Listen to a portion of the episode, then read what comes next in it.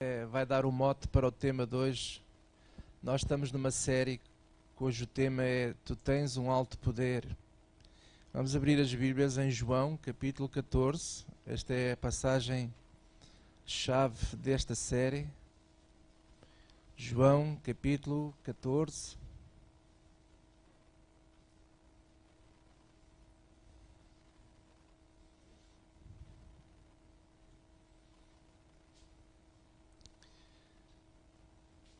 Jesus, a certa altura, estava a falar e ele dizia: Crede-me que estou no Pai e o Pai em mim.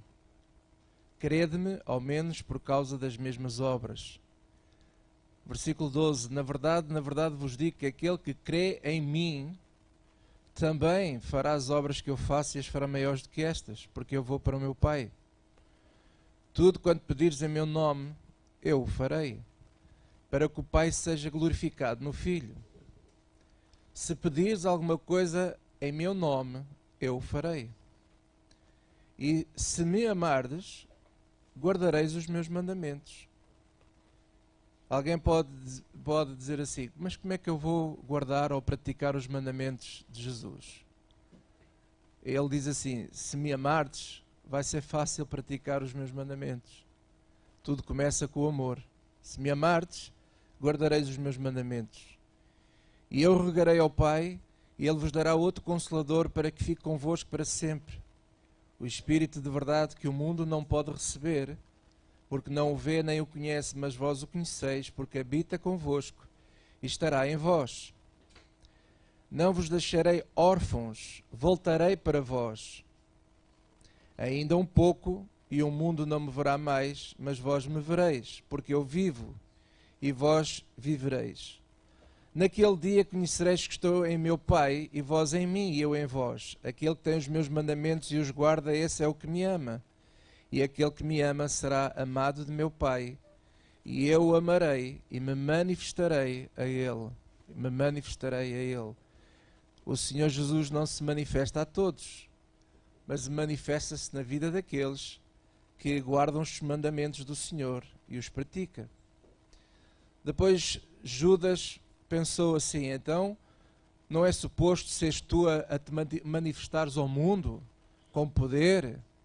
E Jesus diz: Não, não é nada disso, porque Jesus respondeu, versículo 23, e disse: Se alguém me ama, guardará minha, a minha palavra, e meu Pai o amará, e viremos para ele e faremos nele morada. Quem me não ama não guarda as minhas palavras. Ora, a palavra que ouviste não é minha, mas do Pai que me enviou. Tenho-vos dito isto estando convosco.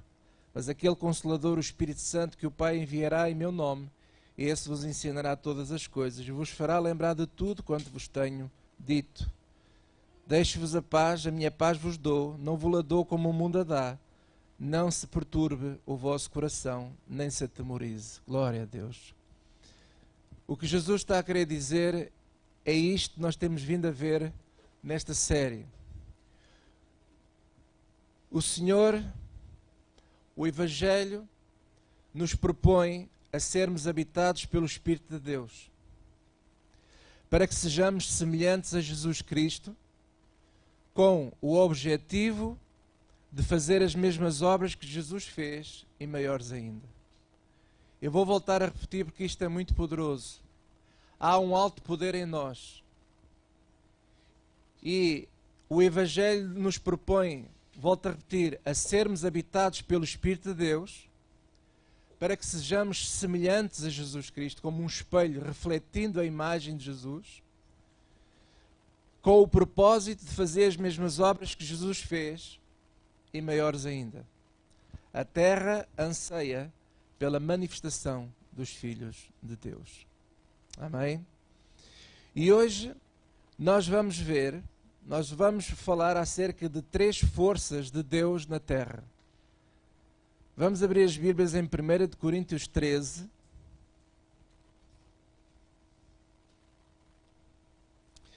Primeira de Coríntios, capítulo 13, versículo 13. E hoje a mensagem provavelmente pode vir-nos a chocar em algumas coisas que eu vou dizer e vocês estejam atentos, tomem notas e julguem vós, vocês mesmos pela palavra.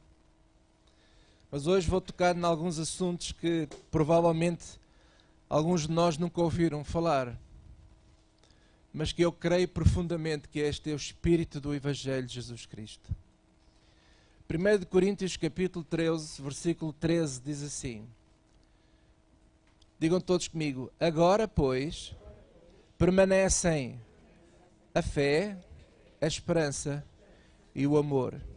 Estas três. Mas a maior destas é o amor. Amém?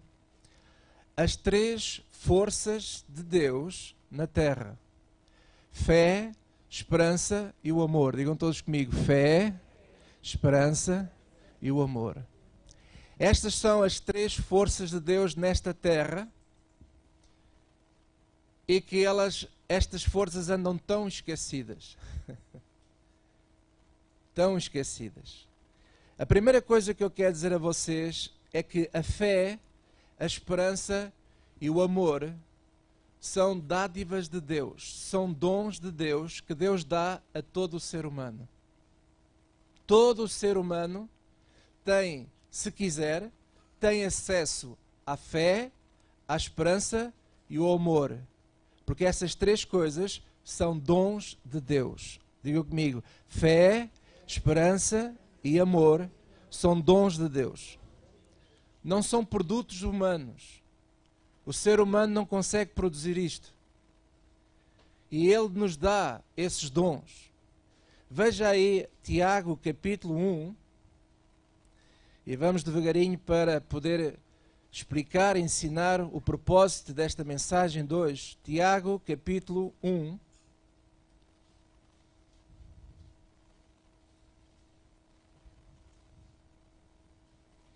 Versículo 17.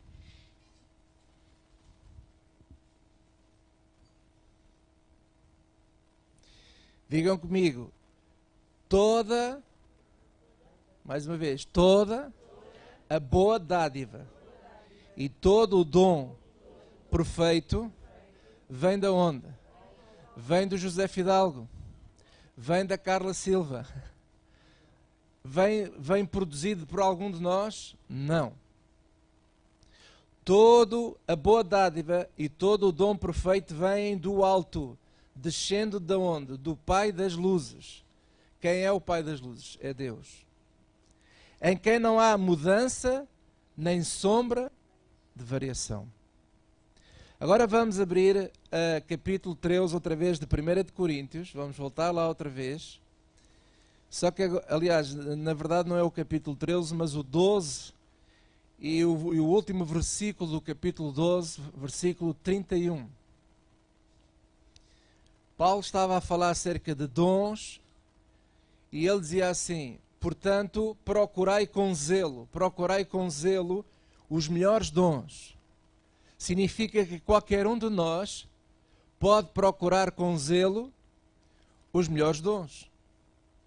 Procurai com zelo os melhores dons, e eu vos mostrarei um caminho ainda mais excelente. E esse caminho nós sabemos, se nós continuarmos a ler para o capítulo 13, porque ele segue, isto é uma carta, não é. O, o mais tarde é que se colocou capítulos, mas a carta é tudo seguida e ele começa a mostrar acerca do, do caminho mais excelente, do dom mais excelente. Por isso é que ele diz que agora, pois, de todos os dons que vocês ouviram, de tudo que vocês sabem de dons que existe, permanecem três: fé, esperança e o amor. E destes três, o maior de todos estes três é o amor. E esse é o caminho mais excelente. E este é um dom que todos podemos procurar com zelo. Irmãos, vou-vos dar agora outros exemplos de dons, sem ser estes dons assim que, que estamos habituados a ouvir falar na igreja, de, uh, uh, de, o dom das línguas, ou o dom de cura. Ou dom... Não, vou falar de outros dons. O sol, a lua, a natureza, são dons que Deus deu a todo o homem. Certo?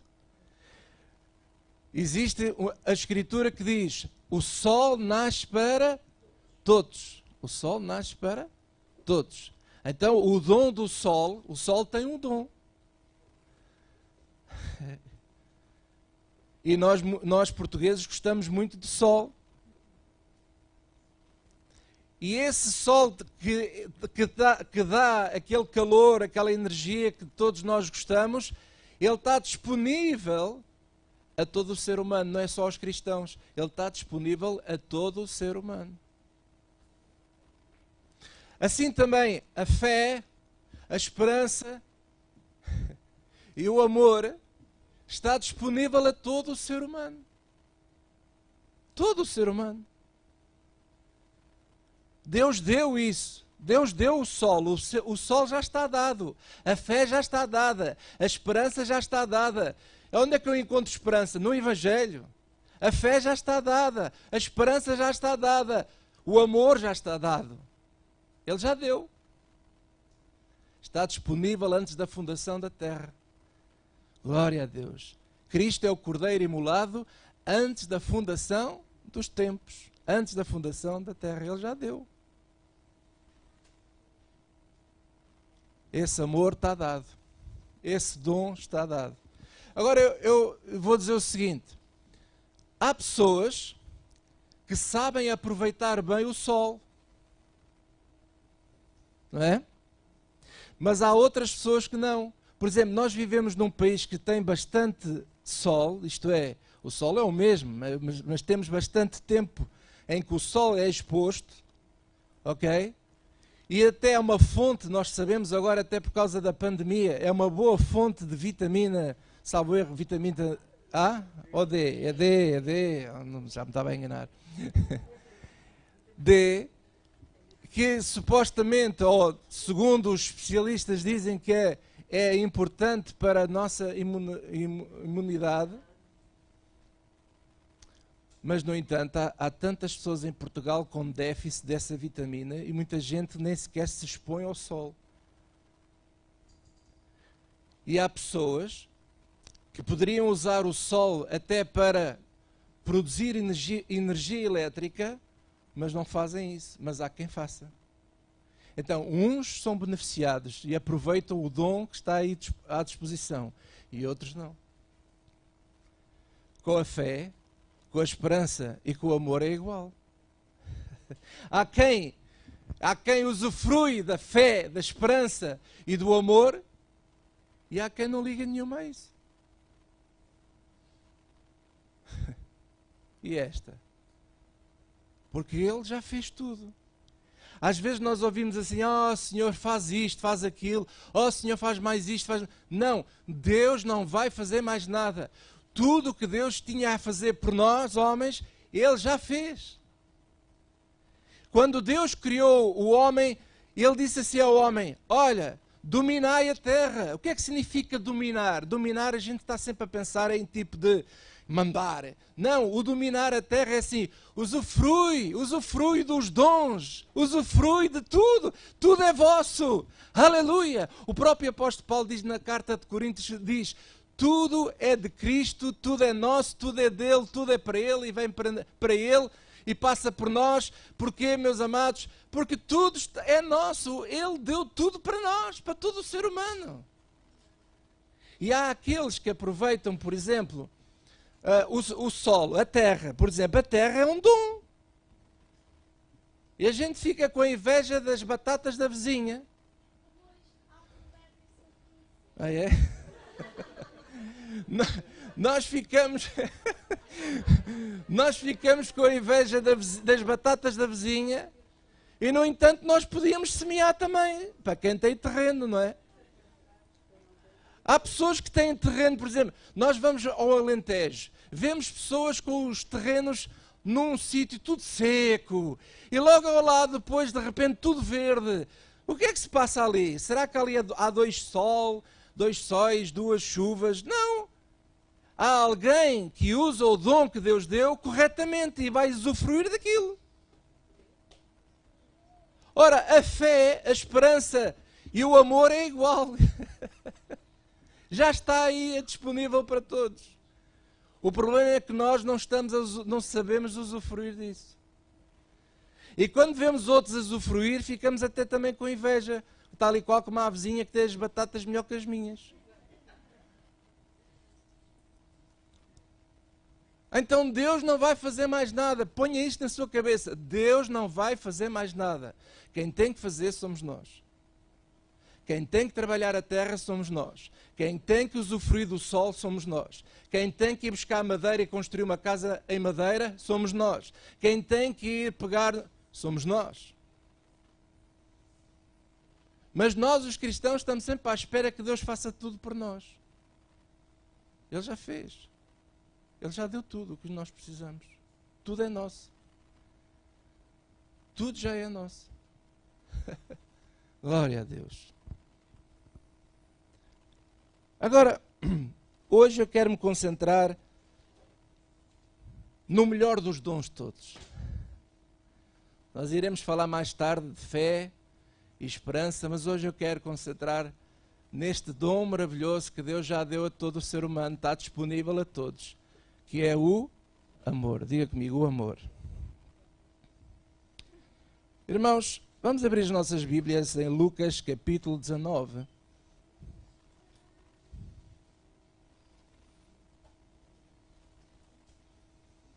Lucas 19.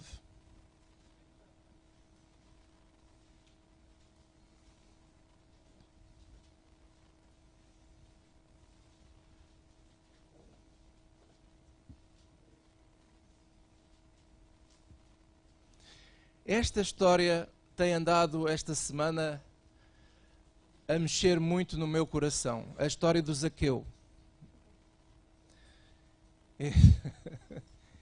Isto tem mexido muito esta semana comigo e ainda não parou. Eu não sei se vou conseguir dizer tudo sobre esta história hoje, mas é algo absolutamente fantástico.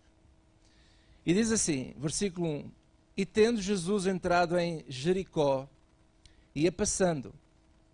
E eis que havia ali um homem chamado Zaqueu, e era este um chefe dos publicanos e era rico, ele era cobrador de impostos. E procurava ver quem era Jesus, e não podia, por causa da, da multidão, pois era de pequena estatura, era um tipo baixinho. e correndo adiante, subiu a uma figueira brava para o ver porque havia de passar por ali, o tal Jesus.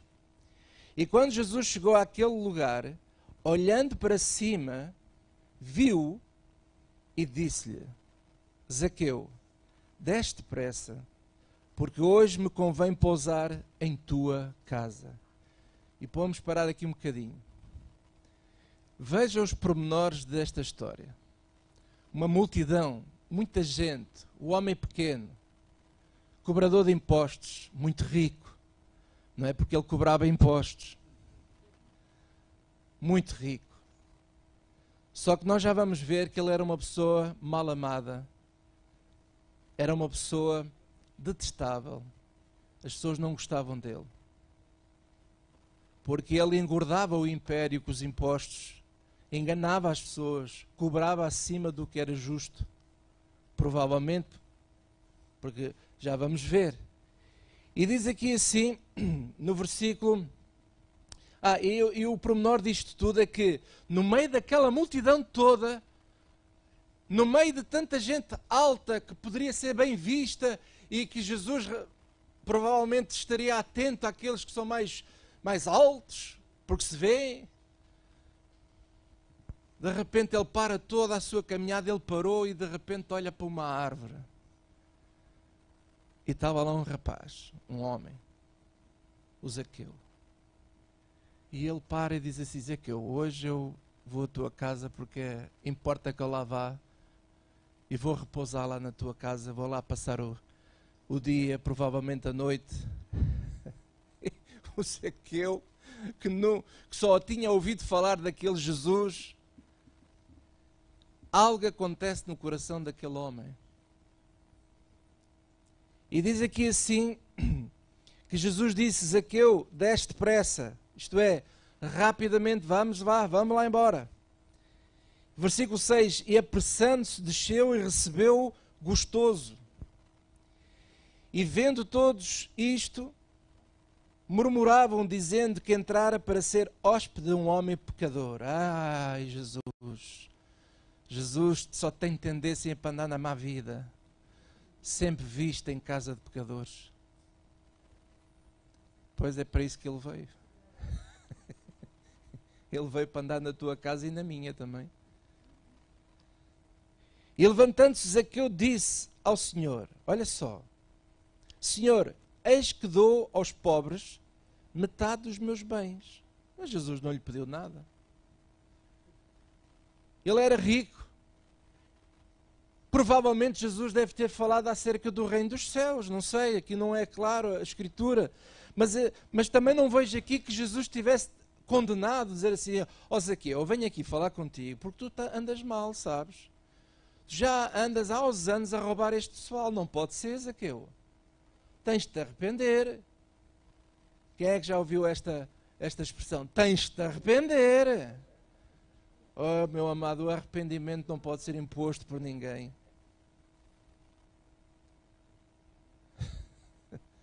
O arrependimento não é produção humana.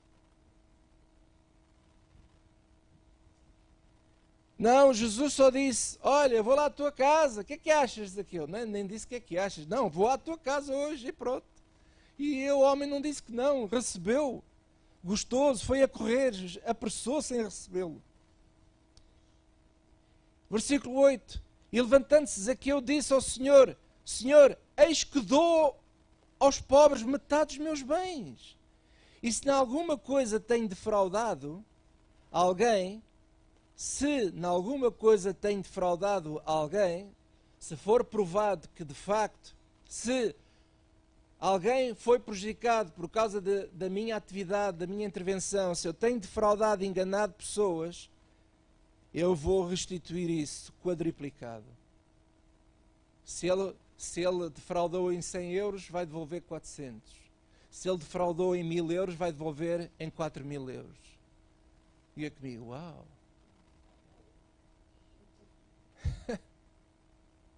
Aleluia! O que é que está a acontecer aqui?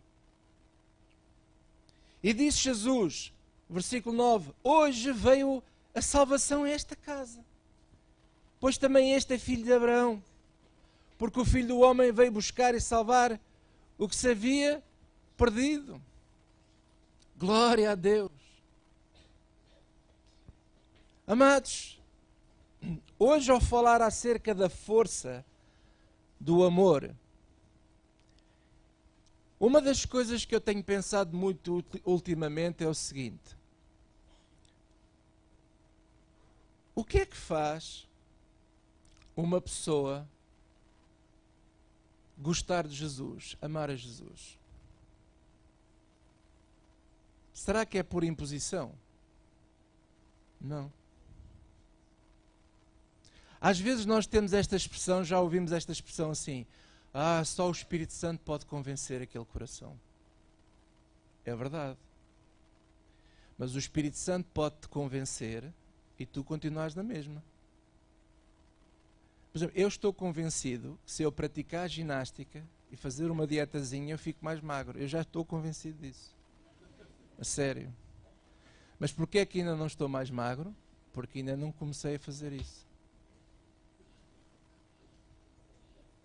Dá trabalho, não é? Isto para dizer o quê, meus amados? Que eu estou cada vez mais ciente disto que eu vou dizer, agora estou, estou mesmo a falar a sério, que é o seguinte na igreja, no mundo, onde quer que seja, seja onde local for. Você até pode estar na igreja mil anos aqui. Mas o que vai fazer você amar a Jesus de todo o teu coração. E porque se o amares verdadeiramente, tu vais fazer o que ele diz para fazer. Mas o que vai fazer tu amares mesmo Sabes o que é? É uma profunda decisão no teu coração de acolheres a mensagem do Evangelho. Porque se tu amas essa mensagem, tu vais amar o mensageiro dela, que é Jesus Cristo. A mensagem do Evangelho é que é uma mensagem que traz até nós esperança. E quando eu decido acreditar nessa esperança que ela me dá, então os dons que estão à minha disposição, o amor, vai encher o meu coração. Vai, vai, vai, vai fazer com que, porque é o amor, amor é, o amor é a força que me leva ao arrependimento. O arrependimento é fruto de amar, é fruto do meu amor pela, pela mensagem que carrega o Evangelho. E por isso eu tomo uma decisão. Este homem, veja, este homem teve um único encontro com Cristo. Teve um único encontro com Cristo. E o que é que ele descobre? Ele descobre uma coisa fantástica. Ele descobre que Deus o ama tal e qual como ele é. Existe uma discussão aí no, no, até esta semana, semana passada, até, até no Facebook, eh, uns dizer assim, então, será que Deus me ama como eu sou? Ou, como é, ou só Deus só me ama como vou, me vou tornar? E anda ali uma discussão, e vem o pastor diz isto, vem outro diz aquilo. e eu quero dizer uma coisa que se calhar muita gente vai se assustar.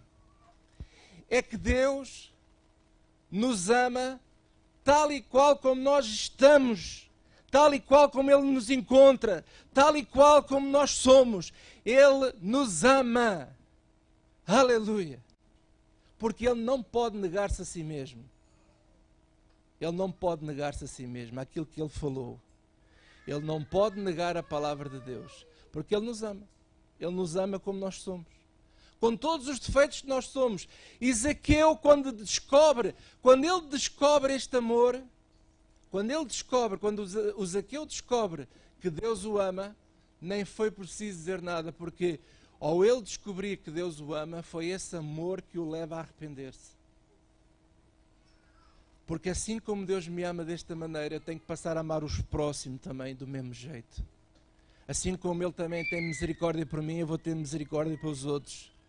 E então, o, o, o, veja o seguinte: o Zaqueu nem sequer disse assim, Senhor Jesus, perdoa os meus pecados. Não, ele nem sequer orou assim. Ele só disse assim, ele adiantou-se, ele foi mais longe. Ele disse assim: Olha, Senhor, metade da minha fortuna eu vou dar aos pobres. Jesus não lhe pediu nada. E sabes o que é que eu vou fazer a seguir? Se aqueles a quem eu defraudei eu vou dar-lhe quatro vezes mais daquilo que eu lhe defraudei. E o que é que isto é? Uma decisão. É uma decisão. É o amor, a força que nos leva ao arrependimento. O arrependimento é fruto de descobrir que em Cristo já estou perdoado. Quando ele descobriu que estava perdoado, apesar dele ser assim, porque a população não gostava dele mas Deus gostava dele. Há muita gente que não gosta de nós, que não gosta de si, mas acredite no que lhe estou a dizer. Deus gosta imenso de si, tal e qual como você está neste momento. Você pode ser a pessoa mais estranha aos olhos de muitos, pode ser a pessoa mais vil aos olhos dos homens, você pode ser a pessoa mais esquisita, mas Deus te ama tal e qual como tu estás hoje. Foi isso que Zaqueu descobriu. Então, arrependimento é fruto desta força, deste amor. Quando eu descubro que Deus me ama, eu, eu me arrependo. Porque normalmente a gente está sempre a pensar assim: ah, eu, eu, eu, tenho que me arrepender primeiro para então Deus me perdoar. Não, Deus já te perdoou antes de tu te arrependeres. Deus já te perdoou. E quando eu descubro que Deus já me perdoou, então eu me arrependo porque eu sou atropelado como a, como a, a Patrícia foi ao ler, quando ela descobre este tipo de amor, é este amor que nos constrange. Porquê que o amor nos constrange? Porque Zaqueu ficou constrangido com o amor de Deus quando Jesus nem sequer o julgou, quando Jesus nem sequer lhe fez perguntas, quando Jesus nem sequer lhe apontou os dedos, mas ele descobriu em Jesus o amor de Deus, esse amor que ele descobriu em Jesus, o constrangiu. O que é que é constrangir? Pode ser muita coisa, mas para mim uma das coisas, um dos grandes significados em que o amor nos constrange é que o amor é um travão para nós sermos, não sermos hum, imorais. O amor é um travão para, para nós não praticarmos injustiças. O amor nos constrange para nós, para nós, o amor tem que nos incomodar. Quando, quando o amor não nos incomoda com o, com o nosso pecado, algo está errado porque o amor vai nos incomodar. Zaqueu sentiu-se incomodado, Zaqueu sentiu-se constrangido. Meu Deus, eu fiz tão mal a tanta gente e mesmo assim Deus me ama desta maneira como Cristo demonstrou ao ir à casa dele. Aleluia! E é isso que, que a Patrícia dizia. Nós não entendemos este amor porque em nós nós temos uma, um conceito diferente. Quando alguém começa a ter comportamentos estranhos e comportamentos uh, uh, uh, que não são corretos aos nossos olhos, nós nos afastamos, nós não queremos nada com essa pessoa, nós deixamos de falar com essa pessoa. Mas Deus não é assim. Aleluia! Ainda bem que Ele não é assim. Senão estávamos todos tramados. Ele não é assim. Ele vai à casa do pecador. Ele vai à casa daquele que, que, é, que é um vil ladrão. Que é um, um vigarista de primeira. Ele vai à casa desse. E ele disse assim: Quem me vê a mim, vê o Pai. Então o que é que ele está a dizer? A minha ação contigo é o mesmo que se o Pai estivesse aqui, fazia contigo também. O Pai te ama. O Pai te ama. E quando ele descobre esse amor incompreensível, esse amor incompreensível nos compele, nos constrange, faz travão para nós não pecarmos mais. Eu não posso continuar a pecar, porque este amor de Deus é tão poderoso, é tão forte, é tão incompreensível aos olhos humanos, mas este amor, este amor entrou em mim. Esta luz, esta graça, esta graça entrou em mim. Oh, glória a Deus! Quando a graça entra no coração de alguém, essa pessoa vai decidir como Zaqueu decidiu. Eu vou mudar de vida. Eu não posso continuar assim. Eu não posso continuar a enganar as pessoas. Eu não posso continuar a mentir, porque o amor nos constrange. Glória a Deus. Uau! Eu vou dizer isto agora com outra, com outra coisa, com outra, olhar para a montanha de outra maneira. E ouça o que eu vou dizer, olha o que eu vou dizer agora que isto é importante. O arrependimento é o incômodo da graça de Deus. O arrependimento é o incômodo. Quando eu me sinto incomodado cá dentro. Porquê? Porque se eu, se eu estou incomodado com a vida que eu levo, se esta vida que eu levo eu sei que sei. Ouça, irmão, você não precisa dizer a alguém que ele é mentiroso quando ele mente. Ele sabe que é mentiroso. Você não precisa ir lá dizer isso a ele, que ele já sabe que está mal. Mas quando nós tomamos a decisão de abrir o nosso coração para esse amor que já cá está, esse amor de Deus já está aí, é um dom que já está aí, mas quando nós abrimos o nosso coração para o amor de Deus que Ele já fez por nós, quando eu descubro que Deus me ama, sabe o que é que as pessoas lá fora precisam saber? Só precisam descobrir que Deus as ama. Como elas são. E quando eu descubro que Deus me ama, aquilo que era um peso, uma culpa em cima de mim a toda a hora, aquilo é retirado em mim. Mas ao mesmo tempo, esse, esse amor que eu descubro em Deus é o amor que me compele, que me constrange a não fazer mal pelo próximo. Eu não posso fazer mal ao próximo. Eu não posso fazer mal ao próximo. E o arrependimento é o incómodo da graça de Deus. Muda a mente, muda as atitudes, muda os princípios, muda os nossos comportamentos. muda o nosso olhar da vida. Bem-aventurados são aqueles que, incomodados pela graça de Deus, se arrependem e se convertem. Glória a Deus. À medida que nós ganhamos luz e essa luz nos aflige, se essa luz que nós recebemos, se o conhecimento que nós temos do Evangelho não nos aflige, não nos incomoda, não nos constrange, não nos trava para o mal, então sabe qual é o resultado? Vamos ficar cada vez mais cínicos e sem poder. Se o conhecimento que eu tenho do Evangelho não me está mais a incomodar, não me está mais a travar, não me está mais a afligir, a incomodar-me, a mim mesmo, a minha vida, porque eu tenho que mudar de atitude, tenho que mudar de comportamento. Se o Evangelho já não faz mais isto em mim, significa que eu tenho um problema. Eu estou-me a tornar cínico e sem poder. Por isso é que Jesus diz assim: Se a luz que em ti há são trevas, quão grandes são tais trevas.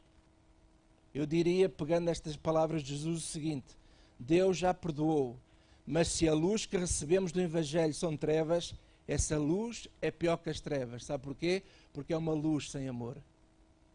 Há muita gente que conhece o Evangelho, mas está, não está não está lá o ingrediente principal, o amor. E o Evangelho que nós conhecemos sem amor torna-nos cínicos, torna-nos secos, torna-nos em trevas. Piores são essas trevas. Por isso é que Jesus disse: mais valia não saberes. Porque sabendo e não fazes, então pior será para ti.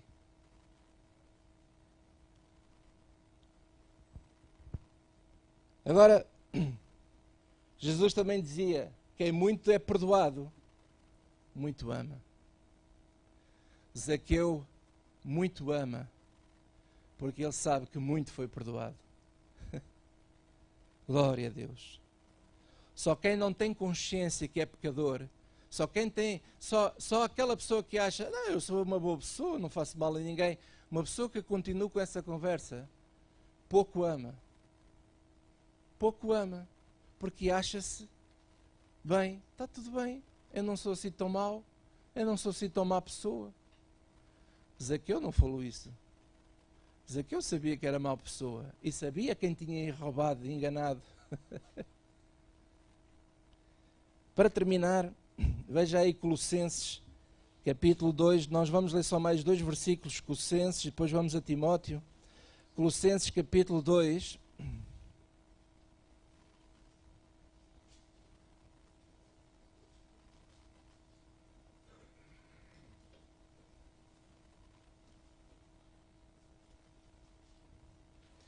Versículo versículo 12 em diante diz assim: Sepultados com ele no batismo, nele também ressuscitastes pela fé no poder de Deus que o ressuscitou dos mortos. E quando vós estáveis mortos nos pecados, e agora presta atenção ao texto que isto é importante.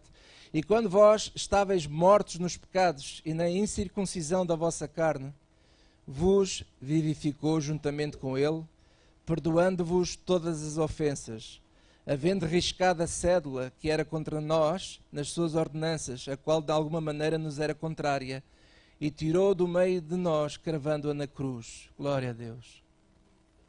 Irmãos, em Efésios 2 diz que Ele nos vivificou, estando nós ainda mortos, tal e qual como diz aqui. Estando nós mortos, Ele nos perdoou, nos, nos vivificou, nos justificou. Ele nos amou, mesmo quando você ainda não o conhecia, já Ele te amava e te ama. Glória a Deus. Até antes de termos forma da barriga da nossa mãe, já Ele nos amava. Já fomos desejados por Ele. Ele nos ama.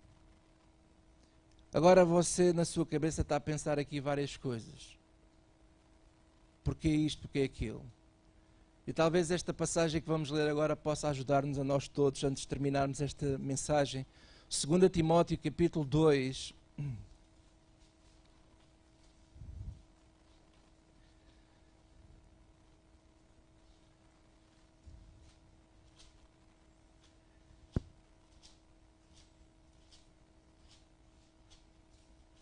Segunda Timóteo 2, versículo, versículo 11. E diz assim: vamos prestar atenção. Palavra fiel é esta. Isto quer dizer, olha, o que tu vais agora ouvir é mesmo verdade, é uma palavra fiel.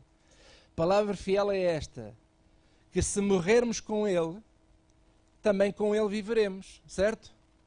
Quem acredita nisso? Se morrermos com Ele, estando nele, também com Ele viveremos. Versículo 12: Se sofrermos, também com Ele reinaremos. Então volta a dizer: bem, se morrer com Cristo, eu vou viver com Ele. E mesmo que eu sofra aqui, também vou reinar com Ele. Glória a Deus. Só que agora, diz assim no mesmo versículo 12, ponto e vírgula. Digam todos comigo: se o negarmos, se o negarmos, isto é, se eu não quero estar nele, se você não quer estar nele, porque ninguém é obrigado a estar em Cristo. Se o negarmos, então ele nos negará. Isto é, não queremos estar nele. Lembra-se de João 14 que Jesus diz: Aquele que está em mim, que ouve os meus mandamentos e faz, é aquele que me ama. E aquele que me ama, então estamos nele. E o Pai e Cristo virá viver com ele, com pessoas. Somos habitados por Deus na nossa vida, certo? Mas se nós o negarmos, isto é, se nós não queremos estar nele, se eu não quero estar nele, o que é que vai acontecer se eu não quero estar nele? Bem, ele também não vai estar em mim. Se eu o negar, ele também vai me negar. E agora veja o versículo 13, que isto é uma chave aqui fantástica. Se formos infiéis, ele permanece fiel. Não pode negar-se a si mesmo. Uau! Agora vou dar um exemplo, isso é que eu disse no início da, da mensagem, que pode ser chocante. Vou dar o exemplo do diabo. O diabo, Lúcifer, um anjo. Eu pergunto: quem é que criou este anjo? Foi Deus. Ok? O que é que este anjo fez? Este anjo não quis nada com Deus. Não quis saber de Deus para nada. Aliás, ele queria ser Deus. Ele queria destornar Deus do trono para ele ser Deus. É mais até do que negar. Era usurpar. Era uma rebelião. Ele não queria andar com Deus. Ele não quer saber da, da graça de Deus. Ele não quer o amor de Deus. O amor está aí. E agora vou dizer uma coisa que se calhar vai chocar a muita gente. É que Deus ama o diabo. Porquê? Porque ele não pode negar-se aquilo que ele representa. Ele, Deus, é amor. E agora a cabeça está a deitar fumo por todo lado. Agora vamos lá, vamos usar esta passagem para dizer o seguinte: palavra fiel é esta, que se morrermos com ele, também com ele viveremos. O diabo fez isto? Não, então não vai ter isto. Se sofremos também com ele, reinaremos. O diabo não quis sofrer nada com o sofrimento de Jesus, não quer saber nada, não quer sofrer por amor a Jesus. Se o negarmos, também ele nos negará. Então, o diabo não quer nada com Deus. Então, Deus também não vai querer nada com o diabo. E agora diz assim: e se formos infiéis? O diabo foi ou não foi infiel? Foi o diabo foi infiel à chamada dele. Ele era o curumbim ungido, andava sobre as pedras afogueadas. Mas ele foi infiel, ele se rebelou, ele foi infiel. E agora eu pergunto: porque o diabo foi infiel, Deus vai, vai, vai fazer o papel do diabo para o diabo? Não. É porque às vezes nós temos esta ideia, lá está, como a Patrícia disse, a gente vê com a cabeça humana, se ele foi infiel, eu também vou ser infiel para ele. Não, aí é que está a grande beleza da, da pujança e do caráter de Deus. É que você e eu podemos ser todos infiéis. Todos podemos ser infiéis. Mas Deus vai permanecer fiel à sua palavra. Ele vai continuar a amar-te mesmo que tu não queiras nada com ele. Deus vai continuar a amar-te. É porque, meus, amor, meus amores, meus irmãos, é o seguinte: o amor de Deus pelo homem é para sempre. Este amor não é como nós pensamos. Amar, pre presta atenção, para Deus, se você estudar um bocadinho o caráter de Deus, você vai chegar a esta conclusão. Para Deus, amar não significa concordar. Amar não significa aceitar tudo. Amar não significa gostar no, no conceito de intimidade. Amar não, não, é, não, tem nada a ver com isso no conceito de Deus. É que o, o amor de Deus, porque o próprio Jesus diz assim: ama os teus inimigos. Ora, se, se, Jesus em tudo foi o nosso exemplo, e se Ele é o exemplo para tudo para nós, se Ele nos pede a nós para amarmos os nossos inimigos, será que Deus não ama o inimigo dele, número um? Quem é o inimigo de Deus que sempre fez guerra a Deus? Satanás. Ora, Jesus diz: ama o teu inimigo. Ama o teu inimigo. Perdoa os, os teus irmãos que fazem mal contra ti. E vai por aí fora. Então, se, se, se Deus pede isso a nós, quem é Deus para, para não fazer Ele próprio? Então, Deus, vou chegar a esta conclusão. Sabe quem é que vai para o inferno? Sabe quem é que nos põe no inferno? Somos nós mesmos. As nossas decisões é que nos pode levar ou para Deus ou para o inferno. O diabo está destinado ao inferno porquê? O diabo, o falso profeta, porque eles rejeitaram a Deus. Eles não querem estar nele. Eles não querem andar com Deus.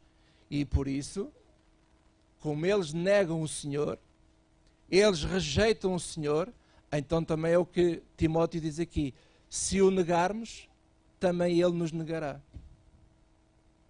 Também ele nos negará. Mas esse negar não significa que ele não ama. Todos nós aqui, por exemplo, temos filhos. Imagine que você tem um filho que só lhe dá problemas e vai para a prisão e apanha prisão perpétua ou vai, para, ou vai com pena de morte, o que é que, é que seja, onde quer que seja isso. Agora está na moda a perpétua, não é? Imagine que você tem um filho assim. Eu pergunto: você vai deixar de amar esse filho? Não, ele é seu filho, você vai amá-lo. Mas uh, o que pode acontecer é você ama o seu filho, mas não gosta daquilo que ele faz. Você não concorda com aquilo que ele faz, mas você continua a amá-lo. E infelizmente, muitas pessoas que vão rejeitar este Evangelho irão para o inferno, sim, mas não é por falta de Deus não os amar não é por falta do amor de Deus por eles. Não é por falta do amor de Deus que eles vão para o inferno. As pessoas vão para o inferno porque elas próprias se colocam lá. Porque conhecendo a verdade, a rejeitaram. Conhecendo o Evangelho, não abriram o coração para o Evangelho como Zaqueu abriu. Sabendo até que estavam perdoadas em Cristo. Por isso é que, voltando a Colossenses 2, em, uh, uh, tudo tem que passar por Cristo. Em Cristo somos perdoados.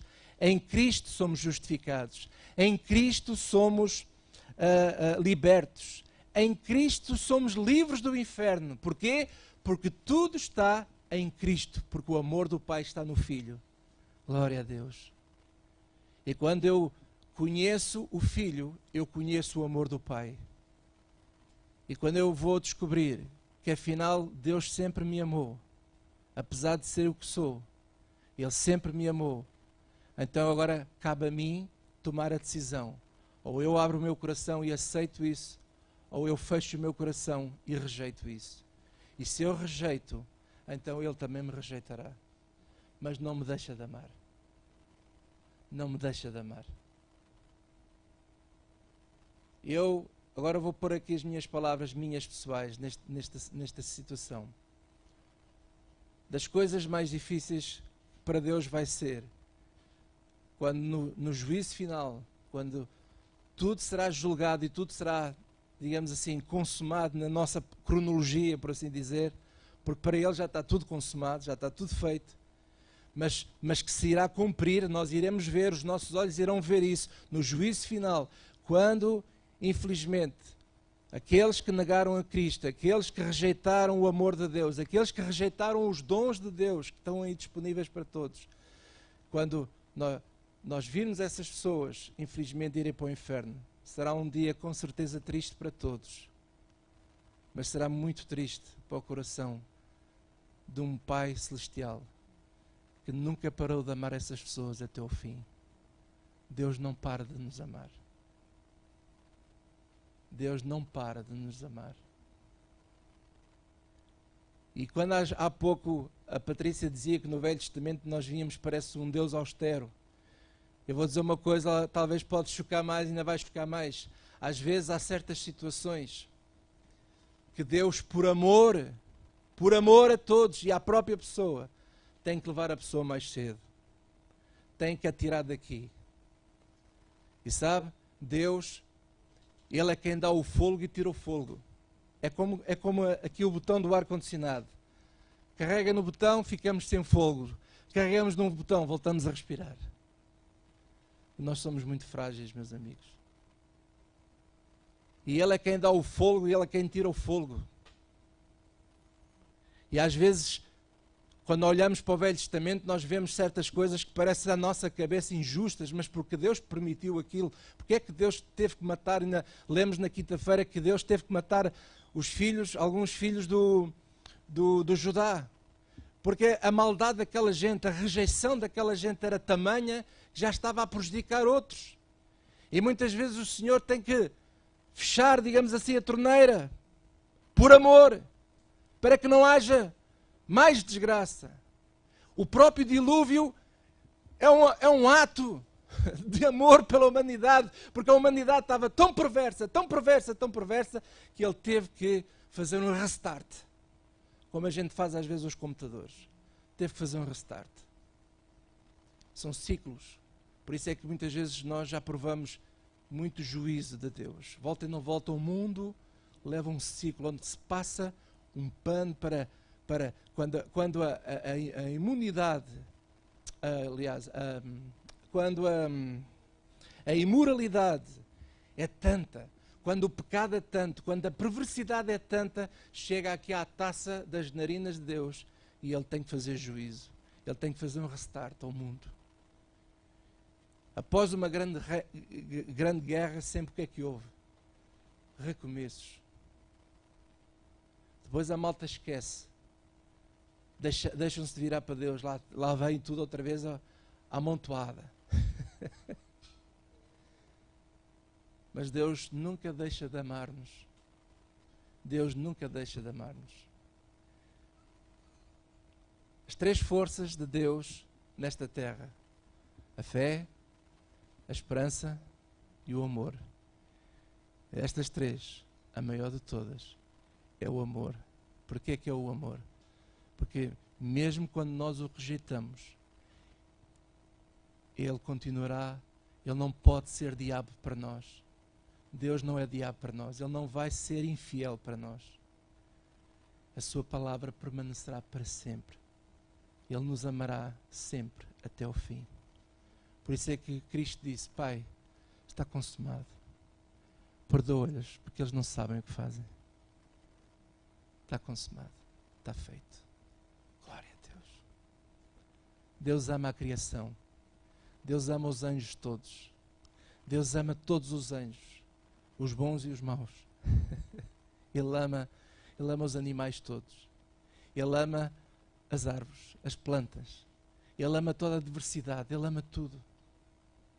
Ele ama. E muitas vezes, quando ele tem que exercer juízo, exerce o juízo, porque infelizmente a maldade do homem não é a maldade da natureza, é a maldade do homem que estraga tudo. E ele tem que fazer restarts. É que vai chegar o dia, vai haver o último restart sobre esta terra. E o último restart desta terra é que toda a maldade do homem será aniquilada. O diabo será preso para sempre, será lançado no inferno. Não haverá mais morte, não haverá mais pranto, não haverá mais choro, não haverá mais doenças. Esse é o novo restart, a nova Jerusalém que está à nossa espera, glória a Deus. E nós iremos viver com Ele reinando sobre as nossas vidas. Aleluia. Amém? Porque há uma coisa que pode vir a acontecer e está escrito: a fé, a esperança, um dia vai deixar de, vai, vai deixar de, como é que é dizer? Não vai ser preciso mais, porque quando nós estivermos cara a cara com o nosso Senhor, não é preciso mais fé, já estou a vê-lo. Eu não preciso mais esperança na promessa do Evangelho, porque já estou a viver a promessa do Evangelho, já lá estou. Mas o que é que nunca vai desaparecer e que vai permanecer para sempre? É o amor. Começando por Deus, Ele sempre nos vai amar, sempre, eternamente, sempre nos amará. Glória a Deus. Amém? Pai, no nome de Jesus Cristo, eu te quero agradecer, Senhor, pela tua palavra. Te quero agradecer, Senhor, por tudo aquilo que tens feito nas nossas vidas. Se há coisa que ainda é muito difícil de compreender com a nossa mente humana, é a força que há no teu amor. Mesmo estando a falar estas coisas que falamos hoje, eu falo por mim, eu ainda não consigo entender tudo. Há coisas em mim que me leva a pensar que não é bem assim. Mas tu, conforme dizes na tua santa palavra, tu não te podes negar a ti mesmo. Tu és um Deus de amor, um Deus de poder. Tu és puro. Em ti não há uma pinta numa mancha, não há nada que possa se dizer que tu és injusto ou que não há, não há uma pinta de uma mentira, não há uma pinta de nada. Tu és puro, és santo, és justo. E tu olhas para nós, olhas para mim, uma pessoa que está sujo de alto a baixo, que está que sabe quem sou, como Zaqueu sabia. Mas mesmo assim tu não te envergonhaste de nós porque tu tu nos amas tu começaste a amar a cada um de nós antes até de termos forma na barriga da nossa mãe. Tu já nos amavas. E esse amor permanece para sempre. E agora o que eu te peço a ti, meu Pai Celestial, é que tu nos dês a nós esta, esta consciência de que esse dom está disponível para todos nós. E que nós não desprezamos este dom, mas possamos abraçar este dom tu nos dás, o amor. Que nós possamos aceitar esse amor sobre as nossas vidas e não só sobre nós, mas sobre os outros, porque assim como tu me amas a mim, também amas os outros. Eu não sou melhor que os outros. Tu amas a todos e não te podes negar a ti mesmo. Tu não podes negar-te a ti mesmo aquilo que foi determinado pela tua palavra. E a tua palavra diz: está consumado perdoa-lhes, porque eles não sabem o que fazem. E assim, e assim será para sempre, de eternidade a eternidade. Estamos perdoados em Cristo Jesus.